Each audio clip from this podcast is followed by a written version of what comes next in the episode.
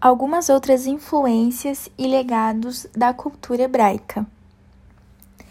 A culinária judaica é formada por um conjunto de regras que seguem as leis do judaísmo. E para nomear as preparações de alimentos seguindo essas regras, utilizamos a palavra kasher ou kosher, que significa apropriado.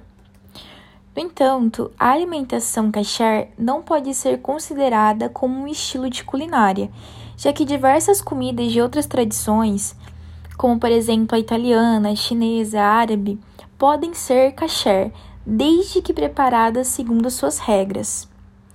O embasamento para esse modo de alimentação tem duas principais explicações. A primeira visa garantir a saúde do povo, fazendo com que somente sejam ingeridos alimentos com poucas chances de contaminação. A segunda usa como base os preceitos religiosos e observa o modo alimentar bíblico. Agora a gente vai falar um pouquinho sobre o calendário judaico. Ele se baseia nos movimentos da lua e do sol, sendo, portanto, um calendário lunisolar.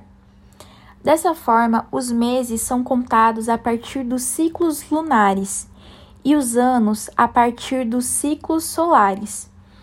Portanto, os anos podem ser, podem ser variados de 12 a 13 meses, com 29 ou 30 dias. De acordo com os hebreus, os anos passaram a ser contados a partir do que eles acreditam ser a criação de Adão. Os meses e os dias da semana também são bem diferentes. Então, os anos nesse sistema são 11 dias mais curtos em relação ao calendário gregoriano, que é o mais utilizado do mundo. Agora a gente vai falar um pouquinho sobre a língua sagrada. Os judeus ortodoxos consideram o hebraico uma língua sagrada, a escolhida por Deus para se comunicar com as pessoas.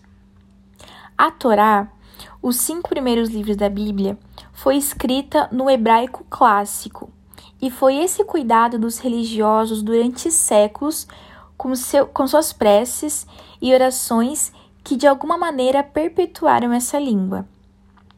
A dispersão dos judeus mundo afora contribuiu para o esquecimento do hebraico clássico, que foi considerada uma língua morta ficou restrito apenas no campo religioso a partir das meditações e orações liturgicas dos que viviam integralmente a sua fé. Porém, a língua renasceu numa versão mais moderna entre o final do século XIX e o início do século XX. O principal responsável por esse fato foi um homem chamado Eliezer Ben Yehuda, que acreditava que os judeus precisavam voltar às suas origens e formar uma nação, e como consequência disso, ter a sua própria língua. E os esforços de Eliezer deram resultados. Trata-se de um caso raríssimo de morte e renascimento de uma língua.